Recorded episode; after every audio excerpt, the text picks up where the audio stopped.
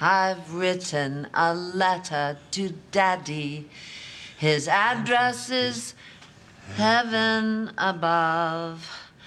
I've written 欢迎收听本期的梅里讲三分我是 we 石 miss 溪大家好我是 Elmer 我们今天聊一聊美剧《宿敌》，英文名是 Feud F E U D。宿敌讲述了旧好莱坞时期两位已经过了气的传奇影星 John Crawford 和 Betty Davis 的恩怨故事。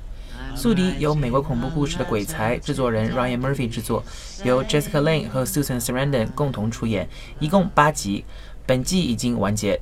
我们将请到八位嘉宾来探讨这部剧的方方面面。今天来我们演播室的嘉宾是 Robin。大家好，我是 Robin。Robin 是第二次来我们的节目，上次的节目里呢，和我们一起聊一聊宿敌的两位女主角儿琼·克劳馥和贝蒂·戴维斯在真实历史中的他们的传奇故事。那今天呢，我们就来聊聊这两位传奇女星她们的代表作《彗星美人》和《遇海情魔》。这两部电影呢，在视频平台上有正版的资源，大家都可以找到。嗯，那这两部电影其实从类型、故事和风格上呢，表面上来看，其实没有什么特别多共同的地方。但是有一点啊，就是他们都是以女性角色为核心，是强女主，而且他们呢都是倒叙啊，有点我我感觉其实可以把他们都叫成我的前半生吧。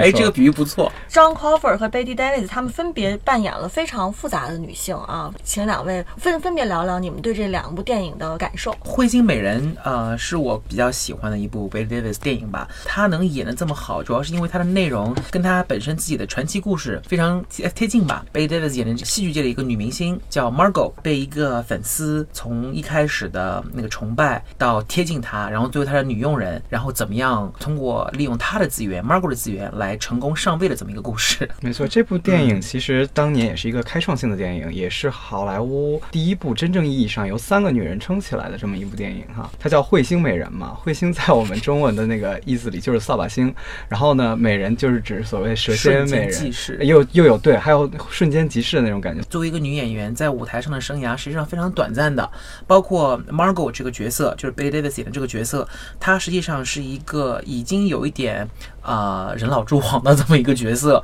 然后已经她的事业在走下坡路了，然后才能使得她这么一个有心心机婊的这么一个粉丝吧，能够成功上位。所以实际上她是在讽刺呃娱乐界，在讽刺好莱坞对年龄的这么一种看重。嗯其实这个 Margot 这个角色，呃，戏里面有一个他就是面临事业和家庭的一个选择的问题哈。其实当他年纪大了之后，要选择说，哎，他是不是要吸引跟这个当时追求他的，嗯呃这个导演这个对对这个导演是不是要就是过比较愉愉快的家庭生活，嗯还是说他要啊、继续拼死拼活的，还是对在舞台上奋斗下去？那其实对他来说也是一个呃很艰难的一个选择。是因为他奋斗了这么多年，终于走上了这条路，终于走到了巅峰吧。对于一个成功人士来说，是一个非非常难以割舍的一个情怀。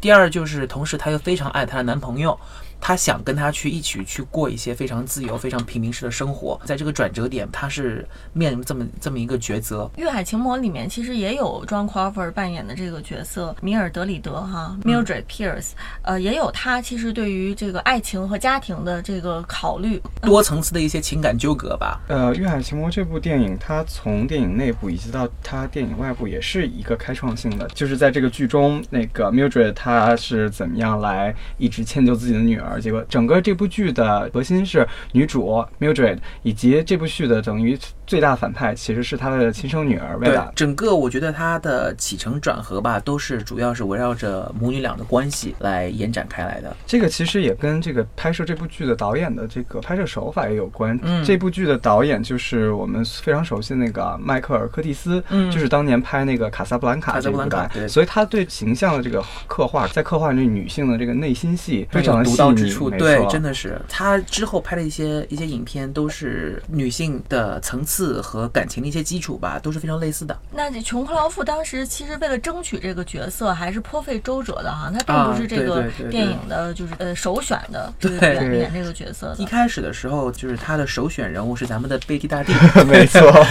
《玉海情魔》他们一开始最先找到的是贝蒂大帝，但是咱们之前说过嘛，另一期节目说过，就是贝蒂大帝他是一个非常非常挑作品、挑剧本的这么一个女演员，她是非常有想法的，她根本看不上这种 B 级的情杀片，所以她根本连剧本都没有读，就完全拒绝了。没错，但是其实当时整个华纳也并没有想把这部剧拍呃送给 John Crawford 嘛，嗯。因为当时华纳的女性也非常的多。多。John Crawford 当年不行，我就要拍这部剧，我就想拍这部戏，你就让我拍这部戏，不择手段要拍这部戏。对我不择手段我要拍这部戏，我去见他去见了导演，去见了制片人，去见了当时的 Jack Warner 这些负责人。其实这个在后期我们之后会聊到那个他的女儿克里斯蒂娜写的那本自传中，嗯，也会亲爱的妈咪，对，也会提到，就是等于他唯一一句夸他妈妈的话，就是说你你可以不喜欢他，你可以讨厌他，但是你不得不佩服他的这个能力。克劳夫在演这个《欲海情魔》里面，他其实并不是以一个很年轻的形象出现了，已经对对对是这个呃美丽少妇的形象啊。呃，我觉得比甚至比少妇更要年老一些，因为他女儿已经到了就是情窦初开初开的那个年龄了。一开始是一个傻白甜的形象，就是等于是有一个反转。其实，在早期的好莱坞，一般这种形象都是男性，对，然后蛇蝎会有一个蛇蝎美人的这种一个配角，或者是那种呃男配角来对做一个反派。但是这部剧就是整个把性别做了一个反转，真正这个男男主角其实是被被这母女两个包养的一个，相当于咱们说的小白脸吃软饭的。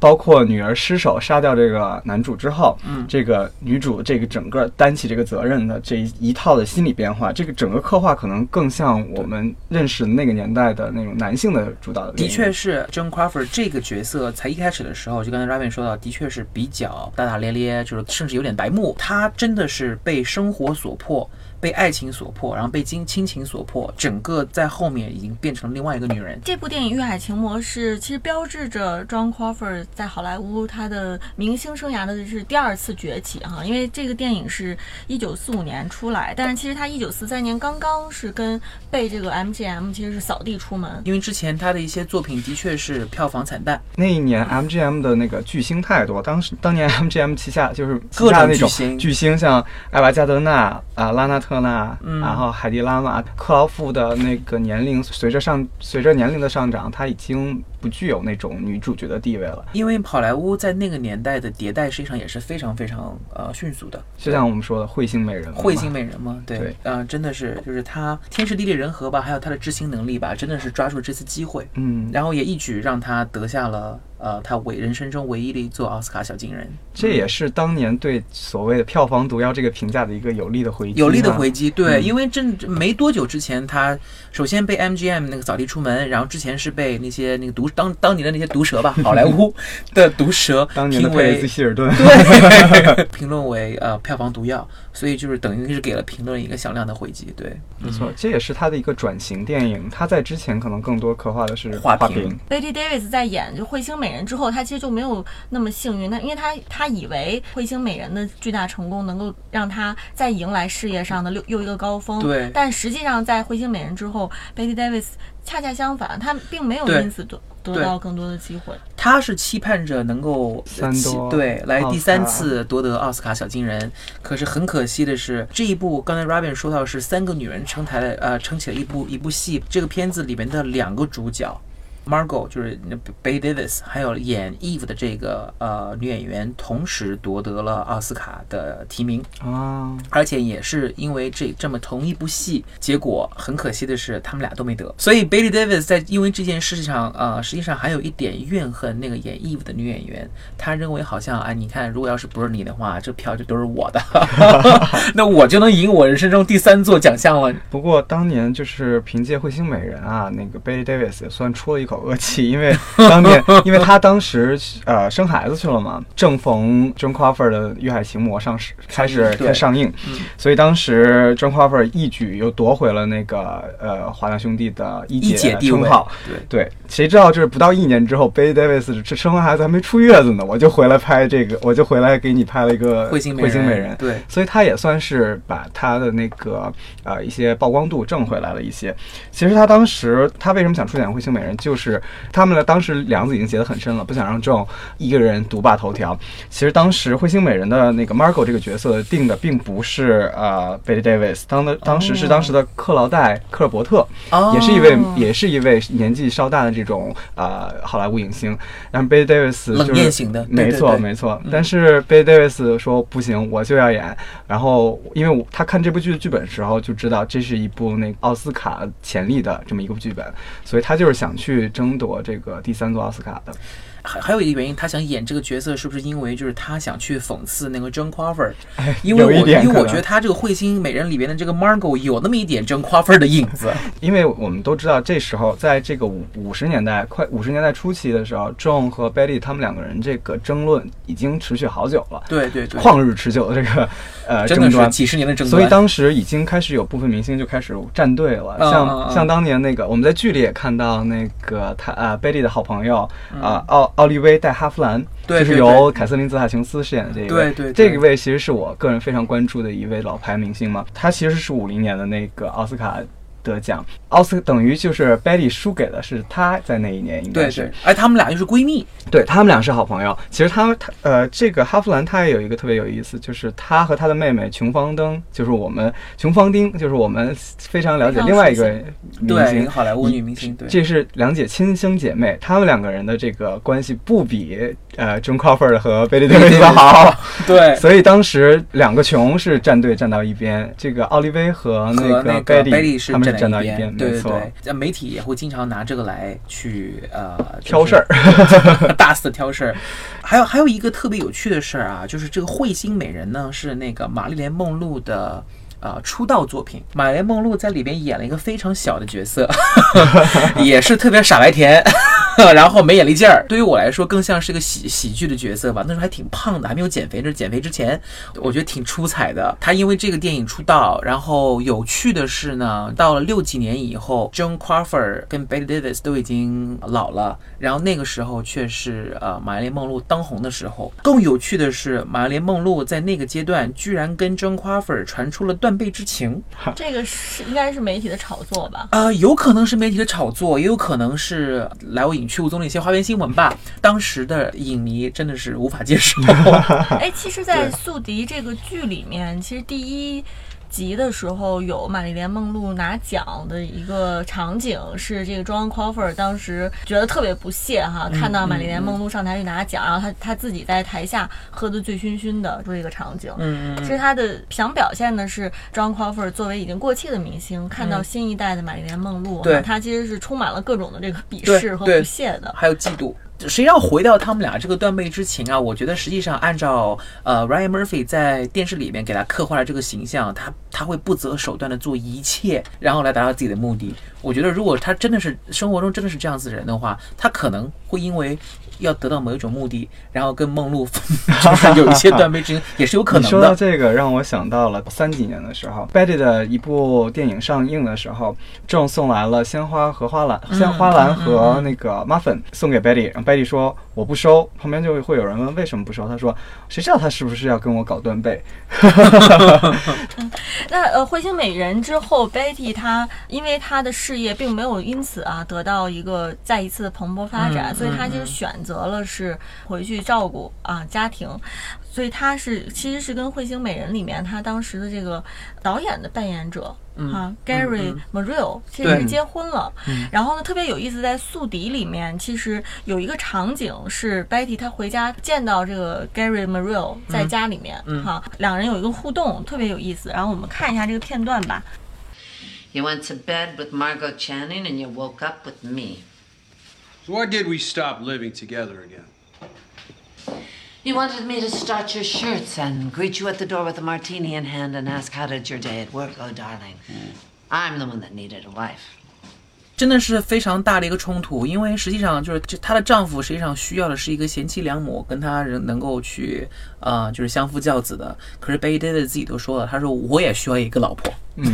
没错。我需要的也是个老婆，然后你你你你需要的不是我，对我们。可以从剧中就看出来 Betty Davis 他这个人的性格。我们我们在这个里边可以清楚的看，就看到他是把工作排在第一位而。且他对这个工作的专业性的这个严苛要求，也确实挺让人佩服的。嗯 Margot Channing、马哥强尼和 Betty Davis 都是女强人这种形象，在《遇海情魔》里面，其实这个呃米尔德里德这个主人公，她也是一个女强人，希望自己能够掌控一切事情的发展，能够通过自己的努力嗯。去为女儿带来好的生活，然后对，因为她在商业上是非常成功的一个女性，她在的工作上等于说是强强呃控制了所有的事儿。那么这样的人实际上在生活中也想去强就强行的去控制任何事情，控制女儿，控制情人，控制一切。可是恰恰不巧的是，女儿和情人他都控制不了。女性在改变，但是可能这个社会环境对他们的影响还是很非常的强的。嗯嗯，就是对，就是不管怎么样，你的你在你你在商场上。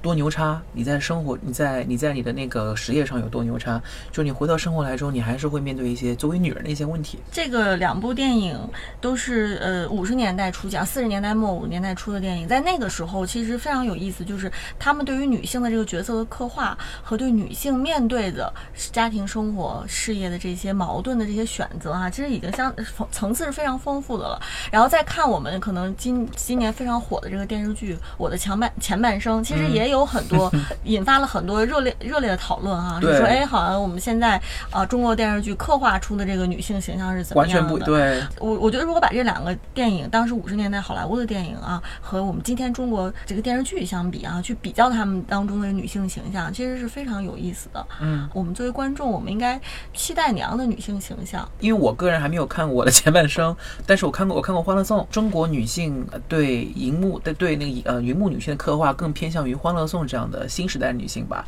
她有四个女生，然后她每个人都有不同的性格，但她们是摩登的，她们是前卫的，然后她们是勇敢的。然后面对爱情，他们也不像像 Billy Davis 或者是 Mildred Pierce 那么就那么被动，那么悲哀。他们有自己的想法，我觉得这是很大的不同。它是一种进步吧。近几年这些都市的摩登剧，在对女性的刻画都是像那种早期像《奋斗》里的米莱啊这样子的，非常有自主心的这么一个女性。所以这个也是为什么这些剧现在这么火。大家想看到的是我们现在中国社会上的女性。应该的样子，对，而不是说可能社会呃以前的一些社会的这些套路啊，给他们该他们所谓需要做的样子。对对，而且你看之前就是呃两位好莱坞女明星在那个年龄拍的一些强势女明星，呃强势的呃女性角色吧，她们的下场是都挺悲催的。说实话，就是你看她们她们什么都没有得到，实际上后来那个那个损失了一切，对吧？但你看咱们那个新时代的一些中国影视剧里面的一些强势女女性，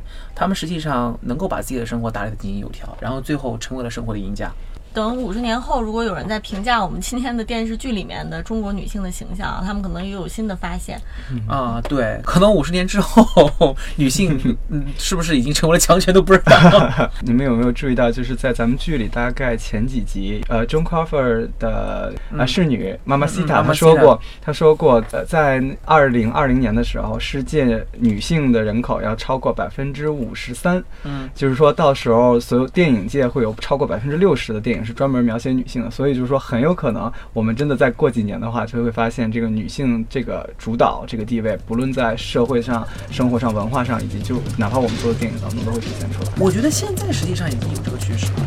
咱们看一些影视作品，咱们看一些，比如说刚刚上的《三生三世》，实际上它的 Set the cold cups right there on that table. Get that vodka open for the guests. What about the centerpiece? Just move it.